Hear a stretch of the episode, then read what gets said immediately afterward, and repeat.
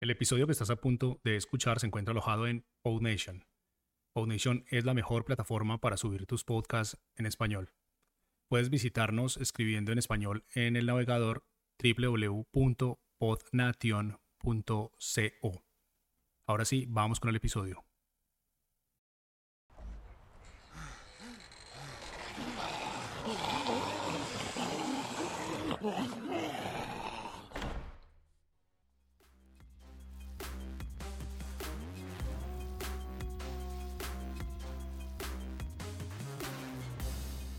Estás escuchando a los zombies, el podcast en donde vamos por tu cerebro.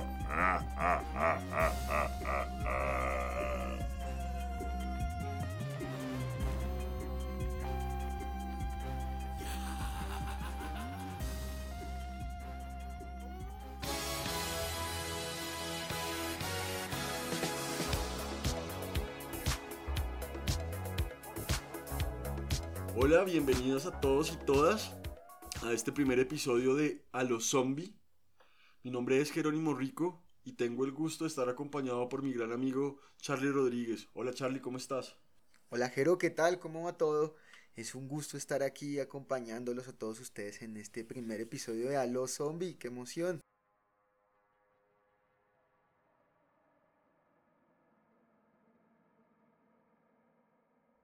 Bueno Charlie, vamos a empezar este viaje que vamos a hacer por la cultura de los zombies en el entretenimiento y el cine, la literatura, para entender una pregunta básica que nos hemos planteado y es, ¿qué tan zombies somos? ¿Usted qué se imagina que es un zombie, Charlie? Un zombie. Yo me imagino un zombie, un ser sin conciencia, tal vez, alguien que no tiene voluntad, como un autómata, no sé. Pero también es muy, muy clara la imagen del zombie como alguien descompuesto, que está muerto, que volvió a la vida. Y en este programa vamos a tratar de entender si esto realmente es así. Si los zombies son muertos o si los zombies pueden ser otra cosa. Y para eso vamos a empezar por entender de dónde vienen los zombies. Necesariamente para pensar en los zombies hay que pararnos en una islita en la mitad del Caribe que se llama Haití. ¿Sabe qué, qué es Haití? Sí, es la isla del Caribe donde ocurrieron un montón de eventos históricos desde, eh, desde la resistencia y el primer pueblo liberado en, Latinoamérica y pues todo lo que ha ocurrido en la, la era moderna con los terremotos y bueno, todos los, los procesos que ha habido allí, guerras. Ha sido un pueblo bastante complejo y sufrido, ¿no? Golpeado. Sobre todo porque Haití, digamos que fue una de las primeras islas a las que llegaron los españoles y se acabó muy rápido la población indígena. Entonces eso hizo que, eh, y también pues por muchas denuncias que se habían hecho de maltratos contra la población indígena, los españoles eh, llevaran desde África esclavos, en muchos casos se los compraban a los portugueses, de muchas naciones distintas. Entonces a Haití llegaron una cantidad de pueblos diferentes, y de culturas y de religiones diferentes, y de lenguajes diferentes, que hizo muy, muy complicado, digamos, el trato entre los mismos negros. Era algo de una manera sistemática para mantenerlos controlados, que no se pudieran relacionar el uno con el otro, que no fueran parte de la misma familia, que no fueran parte del mismo grupo étnico. Eso que hizo que en Haití se desarrollaran fenómenos muy particulares. Y uno de esos fenómenos es el vudú. El vudú es, un- es un- una creencia y una religión muy polémica, ¿no? Que tiene orígenes en África y se hizo muy fuerte y generó un impacto muy grande dentro de la cultura haitiana y en el territorio porque los, los esclavos se arraigaron con mucha fuerza y mucha profundidad a lo que significaba para ellos toda la religión yoruba y todo este contenido, este contexto que viene del corazón del África. Bueno, para amenizar un poco, vamos a escuchar ahora una canción de un artista haitiano eh, de nombre Alex Pierre, eh, que esperamos que les guste. Vamos a irla escuchando por partes y este es el primer extracto de ella. La canción se llama Bosu. Mati bila, la.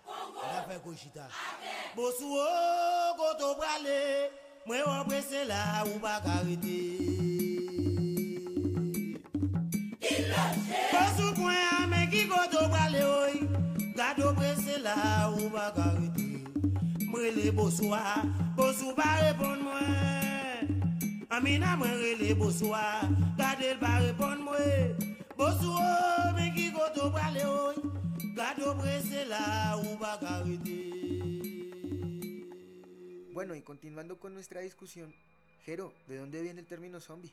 La palabra zombie originalmente no era zombie, sino era más como jambi, eh, y significaba, por un lado, como los espectros eh, y como los, los, los muertos que no habían descansado, como los fantasmas de los difuntos, ¿no? que uno dice no han podido realmente tener un descanso eterno o algo así. Los que están como, como para nuestra cultura eh, cristiana latina como en el limbo, digamos. Exacto. Están atrapados como a la mitad. Pero por otro lado, y eso es una cosa importante de entender, es que el culto vudú tenía un tipo de personas que dentro de esa tradición se suponía que estaban muertas, que sus familias las habían enterrado, porque un hechicero capturaba su alma y la metía en una vasija y eh, después los resucitaba y los ponía a trabajar en las plantaciones como esclavos. Y esto estamos hablando después de la independencia y de la revolución, ¿no? La zombificación como, como herramienta para esclavizar a la gente y tener mano de obra no paga, ni siquiera barata, no paga. Exacto, no les tenía que pagar, los alimentaban y no comían carne muerta, muchachos y muchachas. Comían muy bien de por sí. Pues arroz, Pues, maíz, Muy bien para lo que era posible eh, para un esclavo, ¿no? Hay que tener en cuenta esa consideración.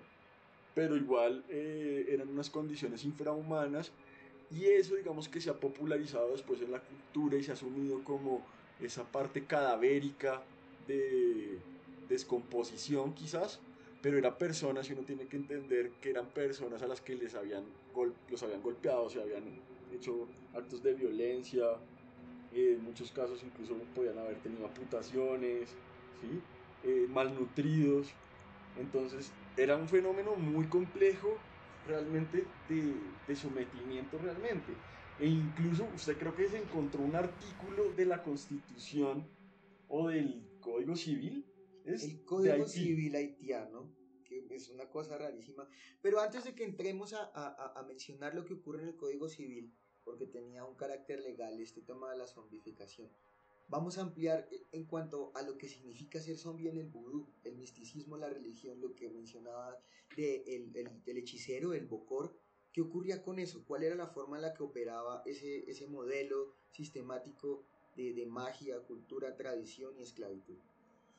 Entonces, ese hechicero, eh, realmente la cuestión es que la concepción del alma en Haití es una forma dualista, es decir, se creía que el alma estaba dividida en dos.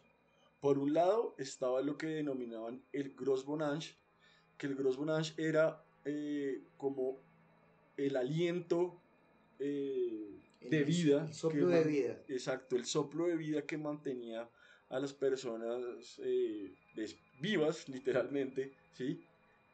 Pero por otro lado estaba el Tibonange, que era la conciencia realmente, como la identidad, la voluntad, la capacidad de actuar, ¿sí? Entonces el hechicero no cogía toda el alma o las dos, sino que cogía solamente ese Tibonange y lo encerraba en un jarrón, ¿sí? Y en ese jarrón podía comandar al zombie para dos cosas. Ese ya era el zombie, básicamente. Ese, ese, ese espíritu metido en ese jarrón. Lo podía utilizar para sus actos de hechicería eh, y para, no sé, lesionar, herir, enfermar a las personas. O podía utilizar su conexión con el Gros Bonage para poderlo, para ponerlo a trabajar sin conciencia. Podía ordenarle, era como si fuera el maestro ya de su conciencia, simplemente por el hecho de tenerlo en un jarrón. Incluso en algunos casos, después en las crónicas, ese jarrón se terminó reemplazando por un muñeco. Y por eso terminó uno asociando el tema del muñeco vudú y que le hace Los alfileres, alfileres, la sangre, el fuego. Sí, porque, porque era una forma de representar esa alma cautiva. es, es, un- es una forma muy interesante cómo, cómo va creciendo y de, de alguna modo se va actualizando el, el- el modelo de operación para zombificar. Hay que tener en cuenta que está muy alejado de lo que nosotros conocemos como los zombies ahora, el zombie descompuesto, ¿sí? el que mencionabas que sale de la tumba y se le caen los pedazos, en este caso no era así. Y la zombificación tenía en realidad que ver con la forma de dominar la voluntad a partir de psicotrópicos, ¿no? de sustancias químicas que alteraban la conciencia y generaban un sometimiento del, del cerebro al físico.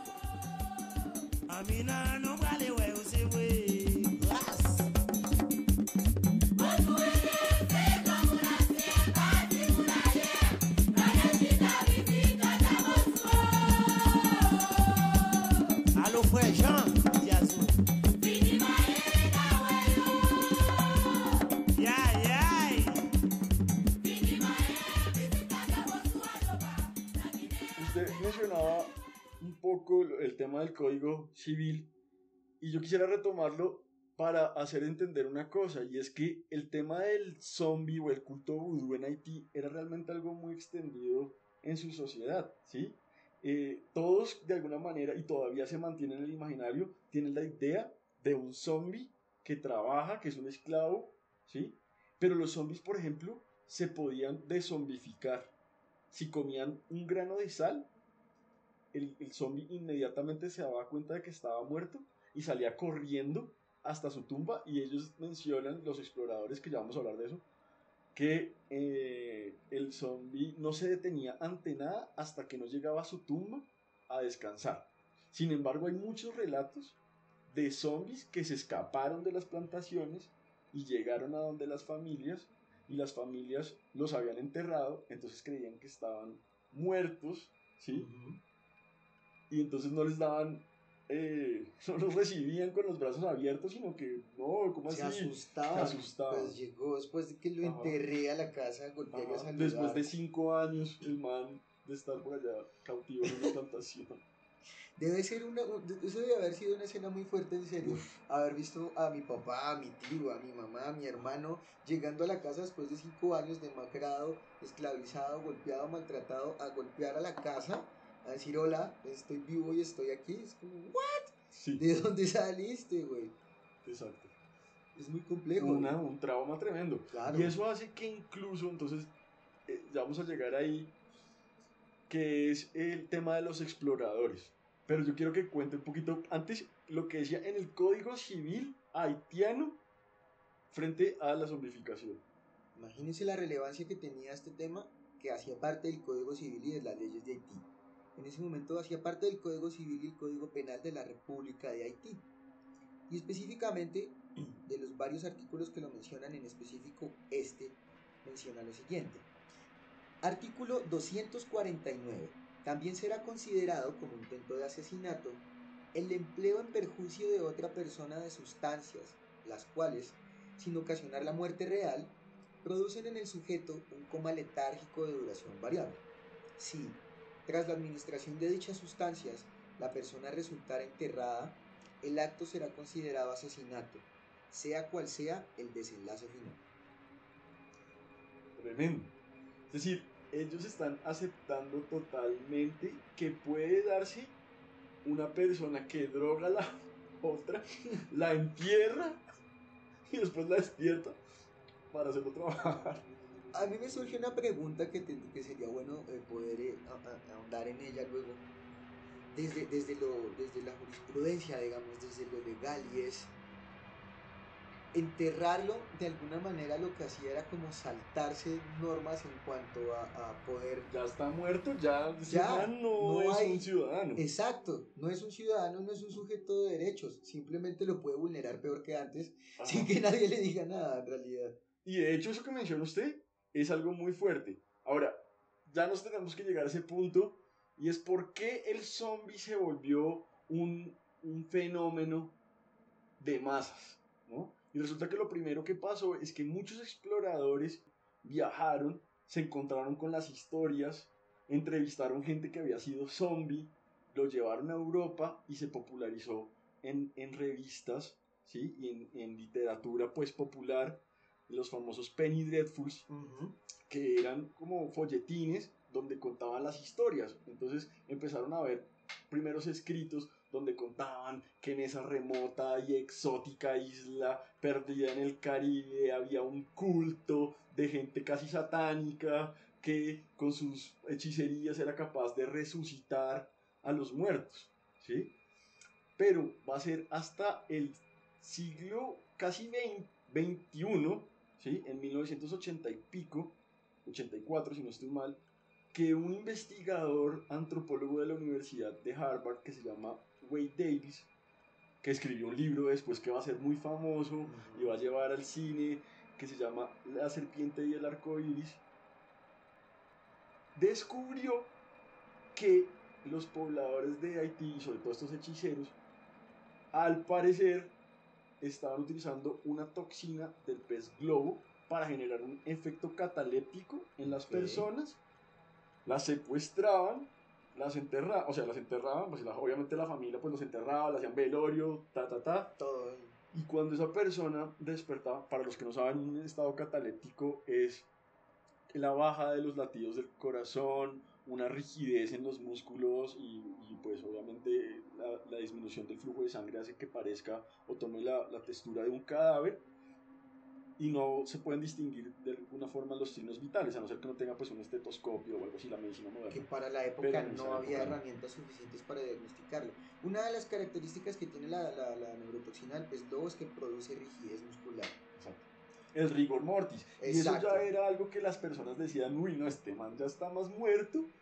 Pues, Claro, de las prácticas que había en ese momento para identificar quién se moría era pues tocar el pulso y en ese estado el pulso no se puede registrar con el tacto, ponerle un espejito por debajo para ver Ajá.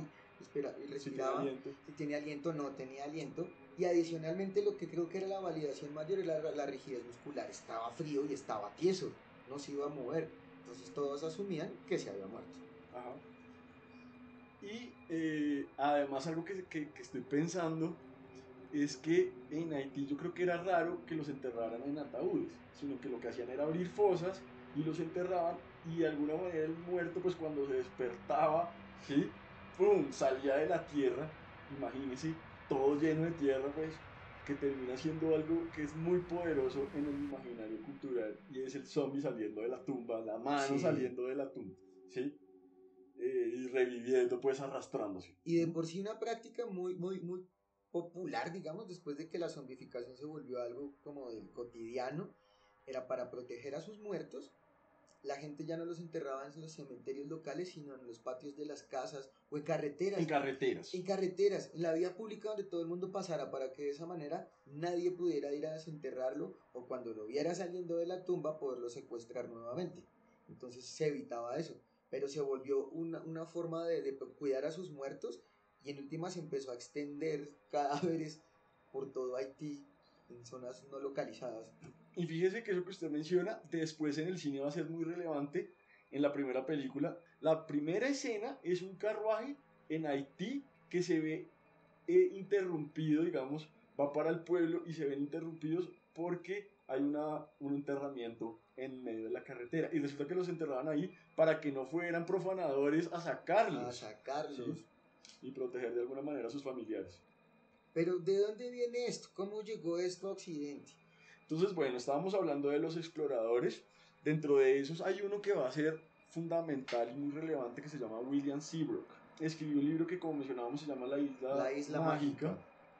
La Isla Mágica. Y en esa isla va a haber un relato específicamente sobre un man que va a Haití y se encuentra con un negro y el negro le cuenta historias de zombies y le cuenta eh, cómo una vez que estaba ahí el man por accidente les dio unas eh, una señora le dio de comer a le dio de comer a unos zombies por hacerle un bien y resulta que entonces eran unas galletas entonces dijo no pues son de dulce pero resulta que les habían hecho con sal y el zombie los zombies apenas probaron eso salieron todos en fila india Y al se cementerio escaparon. se escaparon de la Para de la resumir un poco la historia, entonces eh, este explorador recibe esta información de este hombre y le, le- le cuenta que a los zombies los utilizaban para los trabajos de, de- de fuerza y en ese momento específico para una plantación de caña. Eran más o menos 20 zombies que la gente tenía conocimiento que trabajaban en plantaciones de caña, pero como habían sido secuestrados de Qué loco, y no decían del- nada, los dejaban ahí. Sí, la gente en últimas asumía la pregunta de de dónde salió el zombie de las montañas. Son gente que vive por allá aislados y entonces eh, aprovecharon la oportunidad laboral, vinieron a trabajar a la plantación y aquí están y ya, y no les hable y no los mire y no los toque, no les diga nada, que son mis esclavitos. Entonces, en lo que ocurre en esa historia es que el capataz tenía a su mando más o menos a sus 20 zombies y lo que hacía era que le cobraba a la, a la empresa, a la dueña de la plantación, por el salario de todos. Evidentemente, pues no les pagaba. Y después de, algunas, de algunos meses de trabajo. Pero había contratado a un Bocor Claro. para que le zombificara a toda esa gente. Exacto. Entonces, finalmente, una porción de todo el sueldo de esos 20 la repartía con el Bocor, salario para el Bocor. Y el tipo, pues, hacía muchas cosas. Un día decide irse de fiesta. Había una, una tradición, una fiesta popular. El tipo se va de fiesta y encarga a una de sus empleadas para que cuide a estos zombies.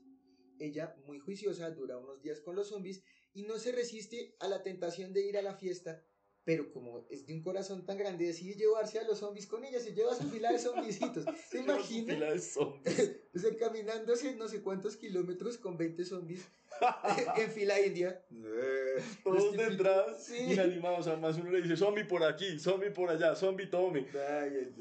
Zombie, saque a bailar a esa señora. Listo. El zombie va. No sé qué tan, tan buen ritmo tenía el zombie.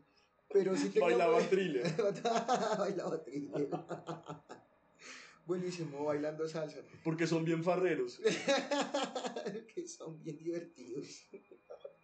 Entonces esta mujer se va con sus zombies por la carretera y llega al pueblo. Es lo que mencionaba. Cuando está dentro de la fiesta, ella come y en algún momento siente pesar y compasión por los zombies y siente que les puede dar hambre. Ya les había dado Pero nunca había pensado en liberarlos. No, Era no. como ella los estaba ella estaba cuidando. cumpliendo con su trabajo si que era fueran- cuidar a los zombies. Le estaban pagando para cuidarlos y para que la plantación funcionara. Entonces, pues se los llevó a dar un paseo. Vamos a relajarnos. Esta es la jornada no laboral. Vamos a hacer eh, dinámicas activas. Vamos a irnos de rumba en el pueblo. Se lleva a los zombisitos. Y estando con ellos por la calle, pasa un vendedor de estos dulces. Eran unos dulces como hechos con tapioca y como con harina. Y eran dulces. Se suponía que eran unas masas dulces. Pero lo que ella no sabía es que para matizar el sabor las salaban un poquito también para que se conservaran.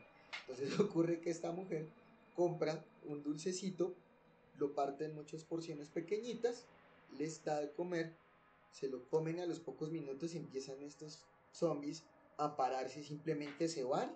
Sí, Y todos salen en fila india también Sí, al cementerio. exacto. todos Y no los podían parar. Y esta mujer como que corre tras de ellos y que pasa y no puede detenerlos. Ajá. empiezan a atravesarse toda la ciudad, todo el recorrido que hicieron y se empiezan a repartir hacia rumbos distintos, nadie los puede detener, la gente se les acerca, los agarra, los toca, los mira, les habla, no pasa nada hasta que empiezan ellos a buscar sus tumbas, son conscientes de la ubicación donde estaban enterrados y empiezan a enterrarse, se, se meten a la tierra, empiezan a escarbar las fosas que ya estaban cubiertas de tierra, las que no, su... y se entierran, no es que no solo es que se meten en el hueco, se echan la tierra encima porque tienen que cumplir con todo el ritual de morirse. Ajá. Y ahí, ¡prac! quedan metidos estos. Esa historia la recibe este tipo, la recibe Seabrook, la cuenta de una forma que, que parece también muy espeluznante, pero con un gran halo de curiosidad, porque Sí. hay- encuentra validaciones como la ley. Y como era muy otros relatos. antropológico, estaba contando mucho pues el tema de la costumbre y toda la cosa. Y eso va a llegar a Europa y pues va a entrar dentro de todo también una, un folclore europeo, ¿no? En donde había vampiros, En ese momento estaban muy popularizadas las novelas y sobre todo, y hay que hablar de esta en especial, el Frankenstein de Mary. Porque se van a sumar esos dos arquetipos, digamos, del científico loco y el muerto viviente y van a terminar después de 100 años más a derivar en lo que nosotros conocemos como el zombie moderno.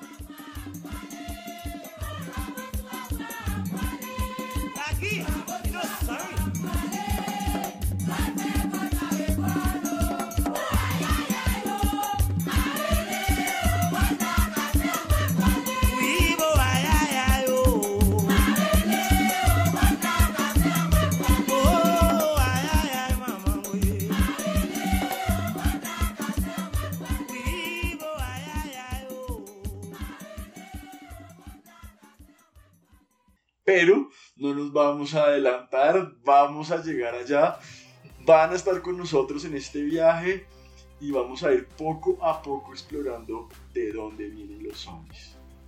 Gracias por acompañarnos en esta aventura que apenas empieza.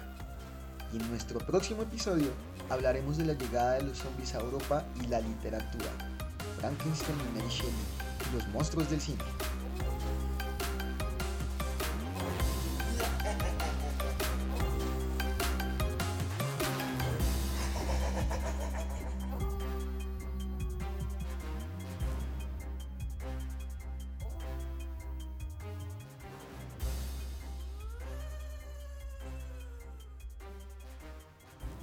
No podemos irnos sin recordarles que nos pueden seguir en nuestras redes sociales. Eh, estamos en Facebook, estamos en Instagram, estamos en Twitter, están en la descripción del capítulo. Por favor, regálenos un like y suscríbanse. Y nos vemos en el próximo. Es un gusto estar aquí compartiendo este espacio, compartiendo. Los haitianos de Haití. Soy un zombie, soy un zombie. ¿Por qué somos tan zombies? Son las 10 de la noche y no hemos acabado. Coffee zombie, coffee zombie. Yo, yo, coffee zombie. Vos, un irlandés para terminar la noche.